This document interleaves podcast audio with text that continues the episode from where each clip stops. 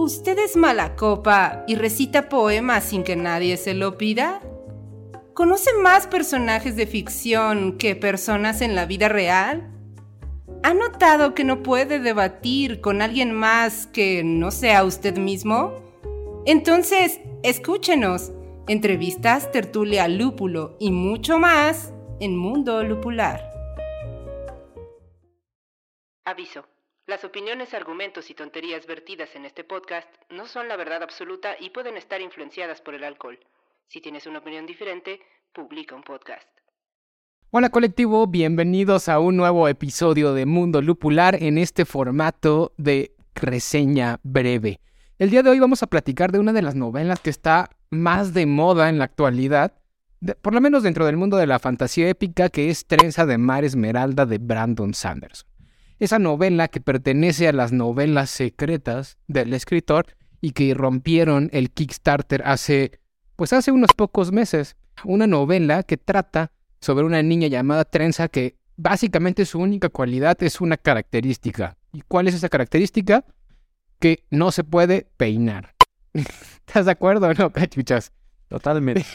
es una, una, una chica la que siempre tiene el pelo despeinado, que no sabe cómo peinarse y que siempre está luchando por poder lograr acomodarse el cabello. O sea, una persona común y corriente, que vive una vida normal, que tiene un amigo del cual está ella enamorada y que ese amigo tiene la peculiaridad de ser de la nobleza, aunque él siempre lo esté negando.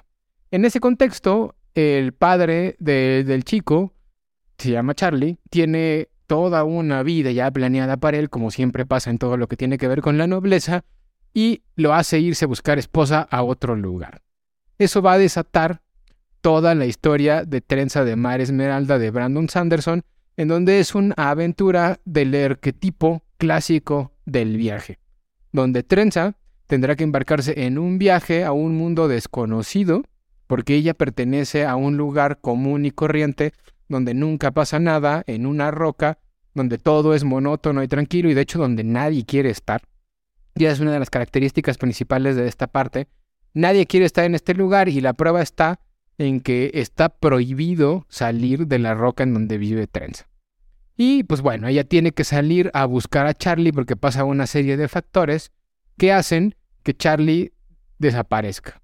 Y es capturada por una hechicera que vive en un lugar recóndito del mundo, conocido al menos por Trenza, y ella se embarca en ese arquetipo del viaje para poder rescatar al amor de su vida. Y en ese contexto, pues bueno, Trenza va a vivir una serie de aventuras en un mundo marítimo. Vamos a encontrar que toda la historia va a ser una historia de piratas donde Trenza tendrá que aprender a vivir en un barco, donde tendrá que aprender a ser pirata y donde conocerá a una serie de personajes un tanto peculiares. Como pueden ser, por ejemplo, el narrador de la historia que es Hoyt, como pueden ser también otros personajes, como un personaje mudo que también es muy misterioso dentro del mundo, que tiene una tableta con la cual prácticamente habla, ¿Te acuerdas cómo se llamaba ese personaje, cachuchos? Fontin. Ok, Fontin. Y también un personaje que parece ser sacado como de un rompecabezas mironesco, que tiene, este, ¿cómo se llama? Orejas puestas en los brazos, que es como si fuera como un tipo Frankenstein, que se llama, ¿cómo? Ulam. Ulam. Pero fíjate que es, no es un Frankenstein. Es al mismo tiempo un Víctor y un Frankenstein. Exacto, que eso es, lo, eso es lo interesante. Pero bueno, y pues bueno, básicamente es eso. La historia trata de cómo ella va a rescatar a Charlie. conoce este, esta serie de personajes. También está la capitana del barco, que termina siendo como uno de los personajes antagonistas dentro de la propia historia de Trenza, junto con el, uno de sus asistentes más fieles. Y se embarca en a rescatar a Charlie, que supuestamente lo tiene secuestrado una bruja que vive, les decía hace rato, en un lugar recóndito de los mares. Básicamente les digo, la historia es una historia arquetípica donde ella tiene que ir a rescatar a, a, Charlie.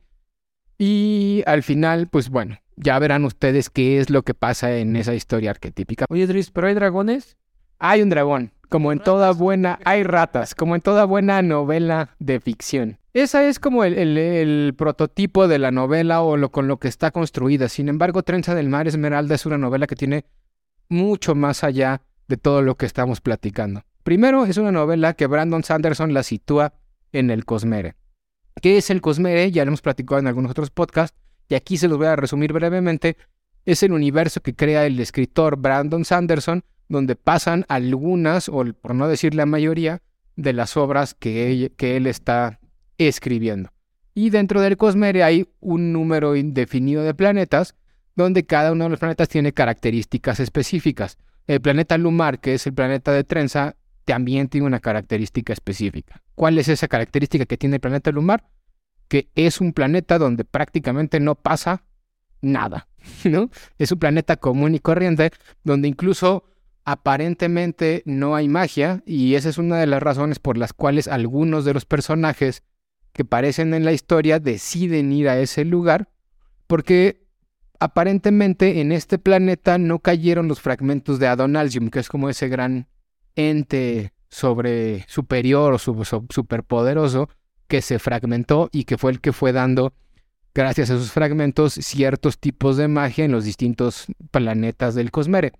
Aquí no cayó nada de eso. Y entonces aquí la magia, si pudiéramos llamarle magia, porque es más tecnología que magia, y ya lo estaremos debatiendo en el podcast, así que eso no se lo pierdan, se da a través de éteres y de esporas que caen de las, del cielo, de las diversas lunas que tiene este planeta, y gracias a esas esporas se crea lo que es el mar dentro de, de, la, de la historia, que no es un mar de agua, es un mar de esporas que tiene ciertas características que aquí no les voy a spoilear, pero esas características hacen que la magia, y vamos a llamarle magia entre comillas, funcione.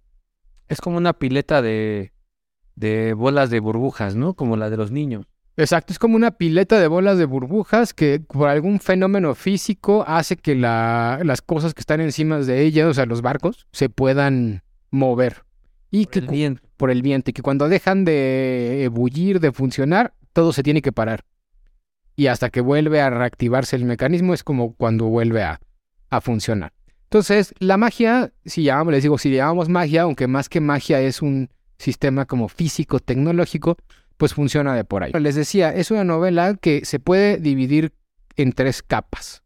Una primer capa, donde tenemos una historia, les decía yo, prototípica, y ahorita vamos a platicar un poquito más de eso, donde hay una mujer trenza que tiene que rescatar a su amor, Charlie, de una bruja malvada, realizando el clásico arquetipo del héroe del viaje, El típico cuento de hadas. el típico cuento de hadas. Y en ese sentido, a mí me llama mucho la atención, porque Sanderson es un fiel creyente en que hay que romper el esquema de la teoría del héroe propuesta por Joseph Campbell, donde se sigue este arquetipo del viaje del héroe, para escribir historias. Y muchas de las novelas de Sanderson justamente rompen con este arquetipo de la teoría del héroe.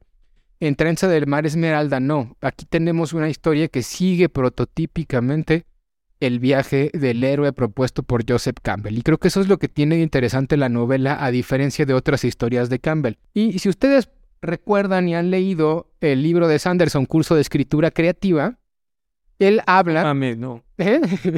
Él habla de que en el curso de escritura creativa, toda historia debe de tener tres cosas, la promesa, el progreso y la recompensa. En la promesa es lo que el, el autor le va a prometer al lector que va a encontrar dentro de la historia. Generalmente esa promesa debe de estar estipulada al principio. ¿Cuál crees que sea la promesa en Trenza de Mar Esmeralda, cachuchas? El amor de Charlie. Exacto, en eh, la aventura que va a vivir Trenza para poder alcanzar el amor de Charlie, ¿no? En el progreso, pues se va viendo toda la madurez de Trenza para poder alcanzar esa promesa que se nos hace al principio, que es rescatar al cuate que está atrapado por una mujer que aparentemente es súper poderosa. Y hay una recompensa, la cual es la recompensa que va a recibir el lector en el momento en el que acaba de leer la historia de Trenza de Mar Esmeralda. Pues ver cómo las cosas acaban bien. Y en el caso de Trenza de Mar Esmeralda, las cosas acaban, creo yo, bastante, bastante bien. Y en general, pues de eso, de eso va Trenza del Mar Esmeralda. Y pues bueno, colectivo, si les gustó este podcast, si les gustó esto, no olvides seguirnos en nuestras redes sociales que son arroba mundo lupular en Instagram, Facebook y Twitter. Y en TikTok nos pueden encontrar como mundo-lupular. Y lo más importante, ¿Les gustó Trenza del Mar Esmeralda? ¿Qué opinan de esta novela? No olviden dejarla en los comentarios aquí abajo. Que tengan buena tarde. Nos vemos pronto.